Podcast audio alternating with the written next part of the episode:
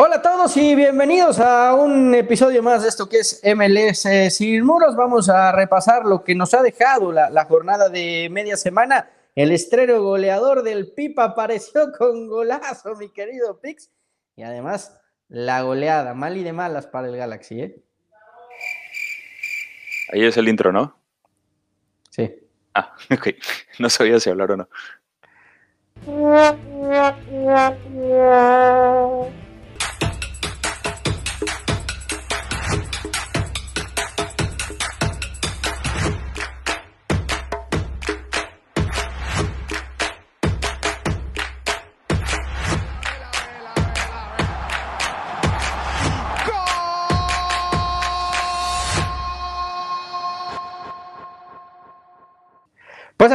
estamos, eh, Pix. Eh, se estrenó el Pipita y, qué manera de pegarle a la pelota. Yo no sabía que Higuaín le pegaba así, ¿eh? De tiro libre.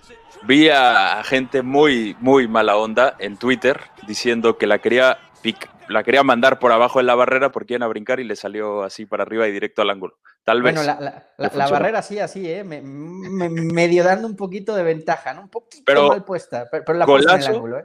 Ajá, golazo vienen de atrás en el marcador. Mati Pellegrini mete gol, que ya le, lo necesitaba, y claro, Higuaín también lo necesitaba. ¿Y qué manera de abrir tu, tu, cuenta con la MLS? Golazo para dar la vuelta al minuto 80 y darle la victoria a tu equipo cuando usó el bando de capitán. Orgullo, nunca me tocó, o pocas veces me tocó salir de capitán y sentir esa responsabilidad de ser el capitán de un equipo en un partido tan importante fue solo orgullo y, traté siempre de, acompañar al equipo, de ayudar al equipo, de, ayudar cuando nos equivocábamos o cuando me equivocaba yo. Eh, acá lo importante es ayudar al, compañero y como capitán quería demostrar eso. Eh, la verdad que me, dio una felicidad enorme cuando Diego me lo dijo, eh, que confió en mí. Y muy contento por, poder ser capitán de este grupo de chicos que, que la verdad que se mataron en el campo hoy. Y cuando sos capitán de un equipo así, solo te da orgullo. Para eso te traje, Pipita, para, eso te traje, caray. Y por eso. marques goles que le den la vuelta al mundo. Ah, ya, ya, ya eres. ¿Ya? No, no, es para, para conmemorar a Mati Pellegrini. tienes 300 equipos ya en la MLS, Orlando, luego la MLS la juega muy bien, que Seattle, ahora Inter Miami porque vives ahí, bueno, ¿quién te entiende, Pix? La MLS, la MLS en general, la MLS en general. Aunque me gusta más la blanca, ¿eh? la blanca rosada. A mí también, a mí también. Pero, ¿y entonces por qué pediste la negra? No, esta me la regalaron. Ah, de ok. De hecho, ni es la de partido, es como de entrenamiento, pero. Ah, se, equivocaron en el color, entonces. Celebrando. oye, eh, más allá del gol, que, me parece le, va a venir muy bien en, la confianza al, Pipa, a mí me ha gustado mucho el rol de liderazgo que ha agarrado en, el equipo, ¿no? Entiende lo que es llegar como un jugador franquicia, como lo que representa ser el, hombre de más experiencia en el equipo, que ha jugado en grandes clubes, y eso se ve que se, se lo inyecta a sus compañeros, que habla constantemente con ellos y de ahí que, le pongan el, gafete de capitán, ¿no? Sí, eso es clave, eso es clave, sobre todo para un Higuaín que claramente vimos que su penal fallado dio la vuelta al mundo, le ha de haber costado mucho porque era su debut y se, se, nada, logró darle la vuelta a todo eso. Reivindicó, señor eso. Eh, se me ve en el inglés y el español, por eso ese es mi confundo. Pero sí, ya y ahora ya es un, líder y ahora ya es el, de los goles. Y tal vez esto, esto justamente puede ser lo que lo empuja a que su carrera como jugador en Inter Miami y en la MLS vaya, vaya hacia arriba. Recién está empezando, pero si obvio bien, yo creo que lo importante en Inter Miami es que pueden dar vuelta un resultado. Muy importante para lo que viene para cerrar la temporada. Buen partido de Pellegrini por fin. Buen partido de Matuidi por fin. Lo liberaron a Matuidi, ¿eh? jugó más adelantado. Y sí, muy bien. y jugó bien. Ah, porque, ojo, es que, todos hablamos del golazo del Pipita. Matuidi salvó el, el que hubiera en la línea. empate en la, línea, Que, eso prácticamente es como marcar un gol.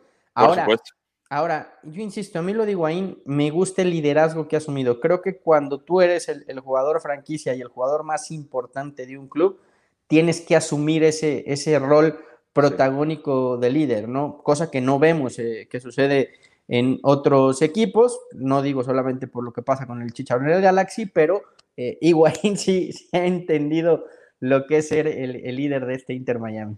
No, totalmente, estoy de acuerdo. Y, y, otra cosa clave, donde se ve por fin bien un Inter Miami de Diego Alonso, es sin Rodolfo Pizarro. No es Rodolfo Pizarro el que los hace jugar mal, porque no se me hace que juegue mal. Pero eh, interesante ver eso, porque tal vez Matuidi se ve mejor en el rol de Pizarro como enganche detrás de Higuaín, entonces tiras ahora a Pizarro por el lado izquierdo. Es una opción y todo son cosas nuevas para Diego Alonso. Hay, un run run por ahí que no me ha gustado en México que, Pizarro ha bajado su nivel en Miami. A mí tampoco, pero es porque no lo ven, eso es seguro. Pero, pero tú crees que lo ha bajado realmente? No. Y, si es así, yo no creo que sea por la competitividad de la liga. Creo que si ha bajado su nivel ha sido por él mismo. Sí, es un tema complicado. Para empezar, no se me hace que haya bajado el nivel, aunque entiendo yo tampoco. lo diga. Pero, yo tampoco creo que ha bajado su nivel y sí creo, creo que estaba un poco cargado de las piernas. ¿eh? Puede ser, porque ha jugado cada 3, 4 días y 90 minutos por partido. Pero sí, algo que puede que pase es que se acostumbran a un cierto nivel, como el de ahora en la MLS, y tal vez no es el que te ofrece, por ejemplo, los jugadores de Holanda. Lo vimos y muy claramente, a ver si te acuerdas, en el partido de Rayados contra Liverpool, donde Pizarro, siendo el mejor de Rayados, no se vio tan bien y sí un Charlie Rodríguez. Yo creo que es más contextos y dependiendo de rivales, pero eh, Pizarro cuando le ha tocado enfrentarse con gente del fútbol europeo no se ha visto bien, al menos en los partidos clave como este de Holanda, como el de Liverpool con Rayados y habrá otro por ahí, pero no, no lo hemos visto su nivel, aunque el MLS sí, sí va en buen nivel. Tendrá que, trabajar en eso Pizarro y a veces jugar un poquito más rápido, ¿no? Pero buena victoria del Inter Miami, trae tranquilidad, calma las aguas con todo lo que venía pasando con Diego Alonso, increíblemente con la pésima temporada que ha tenido Miami, puede meterse a los playoffs, pero es una una de las bondades. Higuaín que marca su primer gol y creo que de aquí se viene el destape goleador del Pipita en MLS. ¿eh? Eh, para empezar, no, no sentí ni alivio, porque toda mi carrera tuve la presión de tener que hacer goles y, tener que tratar de rendir siempre al máximo nivel, porque jugué siempre en lo más alto de, de Europa, entonces alivio no sentí. Presión tampoco sentía en, el sentido de que tenía que meter gol obligatoriamente, obviamente en la función principal meter gol, pero no me, no me metí ansiedad y, y la verdad que hoy fue un partido muy, muy difícil contra un equipo que juega solo a pelotazos largos y segunda pelota, que presiona bien y el primer tiempo nos, nos, costó entender eso. Queríamos salir jugando si las cuatro o cinco oportunidades que tuvieron ellos fueron por, por querer salir jugando nosotros cuando nosotros también teníamos que tirar el pelotazo, porque ellos querían que hagamos eso.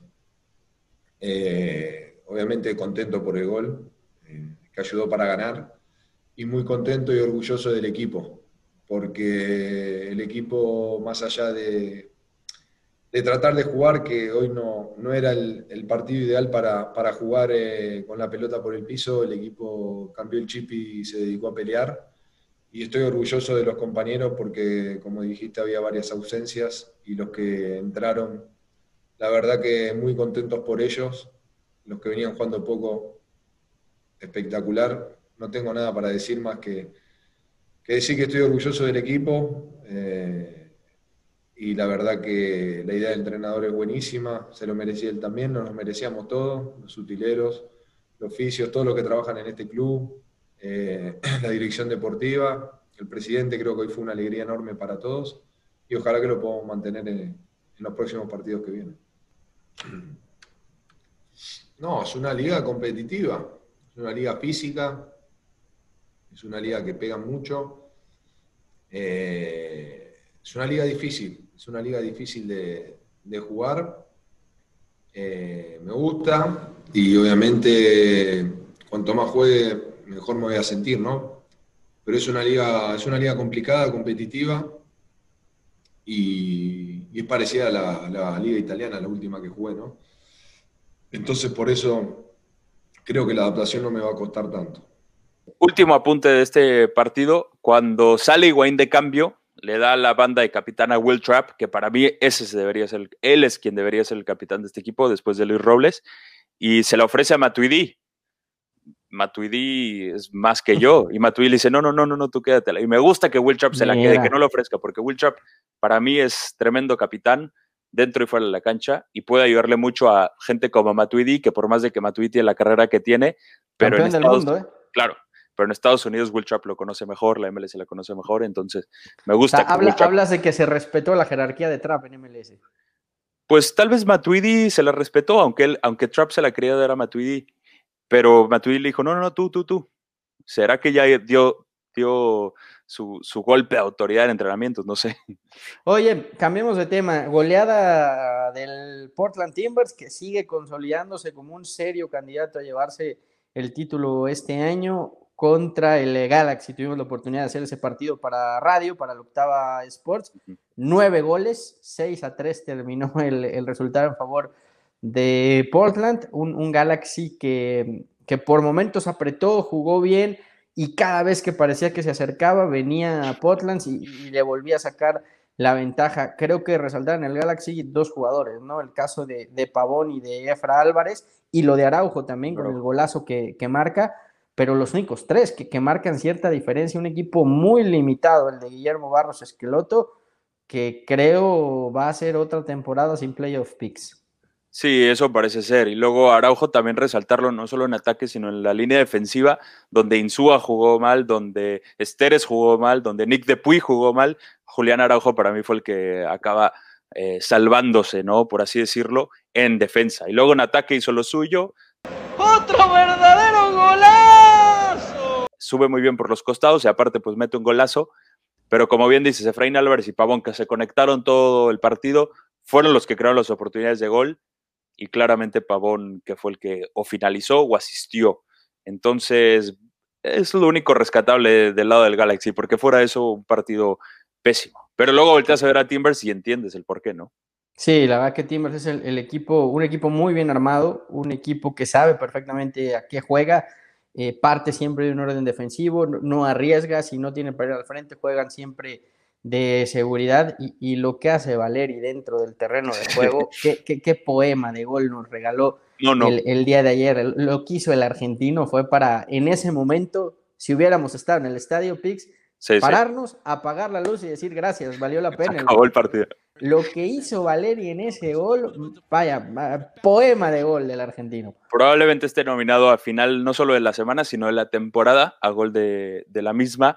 Porque sí. que habría que ponerlo hasta en el Puskas, el gol de Valeri. ¿eh? Podría, yo sí lo pondría. ¿eh? La verdad es que fue un golazo. Eh, y aparte de eso, aparte de que te da golazos, asiste muy bien y crea juego muy bien y defiende muy bien también. Hace de todo un poco. Y, ojo que perdió Portland a uno de sus mejores jugadores, como Sebas Blanco, y, no lo ha notado. El equipo sigue ahí peleando, estando arriba.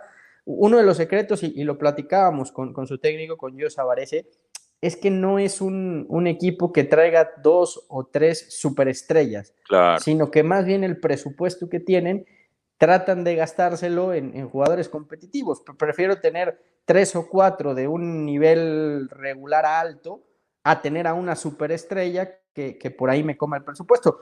Esto, esto cabe la pena explicarlo. ¿eh? Hay un tope salarial en la MLS para todo el roster, excepto para los tres franquicias. Los tres franquicias pueden cobrar lo que quieran y es, y es arreglo de, cada club. Claro, el tema es que después entramos en el presupuesto de cada equipo, ¿no? Y a lo mejor un Galaxy que se gasta eh, gran parte de su presupuesto en Chicharito, en Jonathan y, Pavón, de repente te, recorta la posibilidad de invertir en otro tipo de jugadores. ¿no? no porque lo prohíba la MLS, porque ellos tres pueden ganar lo que sea, pero sí en el presupuesto del equipo, ¿no? y es justamente lo que decíamos en la transmisión, como un equipo tiene al menos dos jugadores competitivos por cada posición y el LA Galaxy volteas a ver la banca y no sabes con quién suplir a los que están jugando de titular ese partido. Y para mí eso es clave. Y como dices bien, volteas a ver el roster del Timbers y ves a un Felipe Mora, a un Jimmy Chará, a un Andy Polo, Diego Chará hasta Diego Chará, hasta mismo Valeri y Sebastián Blanco, antes de llegar a Timbers, son jugadores no del montón, son buenos, son, tienen su talento, pero nunca fueron las estrellas, ¿no? Eh, viendo sus, sus equipos Es un equipo muy competitivo y muy bien armado, Pix. Y los juntas, los pones a jugar eh, bien y aparte, como dices, competición interna, más un buen, un buen armado del entrenador y probablemente vas a tener un buen proyecto y lo tiene este equipo. Oye, eh, me gustó mucho lo de Fraín Álvarez. primer tiempo extraordinario, en el segundo se fue perdiendo, no por nada está llamado a ser una de las grandes figuras de la MLS. Eh, ya vamos a hablar de eso porque en su día Slatan dijo, este chavo está para ser el mejor jugador del MLS. Inclusive The Guardian en una de sus publicaciones también lo ponía como una de las máximas promesas del fútbol mundial. Tiene 18 años y lo de Araujo, ¿no? Este lateral por derecha que, que sigue mostrando cosas interesantes. No es novedad que el Tata Martino los quiera a los dos próximamente en selección mexicana y a ver qué pasa con Pavón, porque su, su traspaso costaría arriba de los 20 millones, ¿no? Entonces, es una cantidad difícil en tiempos de pandemia. Yo creo que Pavón está para volver a Argentina y irse a Europa, ¿eh? Sí, yo también, yo también. Porque aquí, como decías en la transmisión, ya cumplió su papel, ya no te va a ofrecer algo mucho más y creo que su evolución también ya la cumplió en la MLS, ¿no? Yo creo que su siguiente paso es ir a Europa porque, por lo que decíamos, aquí ya cumplió su ciclo, aunque sea corto, pero la MLS los ciclos a veces son cortos para afinar detalles finales a tu formación y luego ya dar el paso a, Europa, como lo, como lo va a hacer Brian Rodríguez, que se vino acá muy joven, muy chavo, sigue siendo joven y chavo, pero afinó detalles y ahora parece que se va para Europa. Eh, eh, el, tema de, el tema con Pavón, a diferencia de Brian, es que Pavón sigue perteneciendo a Boca, ¿no? Entonces, seguramente regresará a Argentina y será Boca quien lo negocie para ir a Europa. Pix, antes de irnos, ¿tienes por ahí los otros resultados? ¿Cómo quedó la jornada, claro. esta jornada que se jugó a media semana? Claro que sí. Aquí los leo rápido. Atlanta United y Orlando City empataron a cero. New York Red Bulls 1, Inter Miami 2, como comentábamos. Columbus Crew 1, Montreal Impact 2. Uno de los resultados que sorprendieron. Después New England Revolution Toronto. Ganó Toronto 1 a 0. Philadelphia Union, que para mí es un equipazo, le pega 3-0 a Cincinnati, que no jugó mal, pero pues se llevó la derrota. Después New York City FC, DC United, ganaron los de Nueva York 4 a 1. Sin Mitrita, que ya se ve fue a Arabia Saudita también, un jugador más de la, también, ¿eh? y de la MLS Arabia Saudita uno más. Después también tuvimos el Sporting Kansas City 1-0 que le ganó Chicago Fire. Houston Dynamo ganó sin puligol, pero bien, como decíamos, Peter Vermis y su equipo son muy buenos. Houston Dynamo le ganó 2-0 a Dallas, metió gol Darwin Quintero. Después Seattle Sounders, uno, otro de los candidatos, con Morris, que para mí puede ser MVP. ¿eh? Morris de Seattle está teniendo un gran, gran torneo. Ganó 2-1 a Real Salt Lake. Vimos el Los Angeles Galaxy 3, Portland Timber 6. Y después San José Earthquakes 3. Vancouver 0. Cosas, no sé si tengas por ahí o tengas oportunidad de ver las tablas. Lo checo aquí rápido. Si quieres, para ver cómo queda entonces la, clasificación con los resultados, quién está apuntando para playoff y quién no, Pix. Vamos con la del este, Toronto FC en primero con 34 puntos, Filadelfia en segundo con 31 puntos, Columbus en tercero con 31 puntos, Orlando City cuarto con 30 puntos, New York City FC quinto con 26, New England sexto con 22, Séptimo New York Red Bulls con 20, octavo Montreal Impact con 20, noveno Atlanta United con 18, Nashville décimo con 18, Chicago onceavo con 16 puntos, doceavo está el Inter de Miami con 14 puntos, Cincinnati treceavo con 13 puntos y en 14 DC United con 11 puntos. Ahí está el Inter de Miami todavía con posibilidades, aunque lejanas, ¿no? pero, pero tiene alguna probabilidad todavía el equipo de Alonso. ¿Y en el oeste cómo están las cosas, Pitch? Y nos vamos al oeste. Seattle Sanders es líder con 30 puntos. Después está Portland con 27. Tercero está Sporting KC con 26 puntos. Minnesota está cuarto con 23. LAFC quinto con 21. FC Dallas sexto con 21. San José séptimo con 20. Colorado octavo con 19. Houston Dynamo está noveno con 19.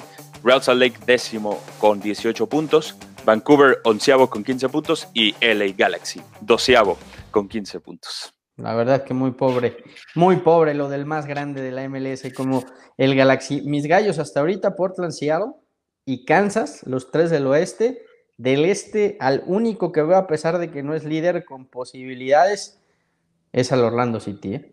Me gusta, me gusta tus probabilidades. A mí me está gustando Filadelfia, me está gustando Filadelfia. Pero quería comentar algo. Del lado del este está DC United último y del lado del oeste está LA Galaxy último. Los dos son los dos máximos ganadores de la historia de la MLS y están en último lugar.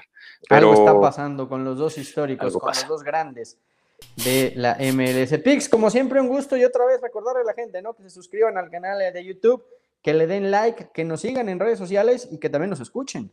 En Spotify, así es, ahí nos pueden seguir para que les salga su podcast cada vez que saquemos uno y en la radio con la Octava Sports para traerles los mejores partidos a la semana. Y además, eh, Pix lee todos los comentarios, les contesta y siempre está al pendiente de todos ustedes. Pix, gracias. Un abrazo. Saludos a todos.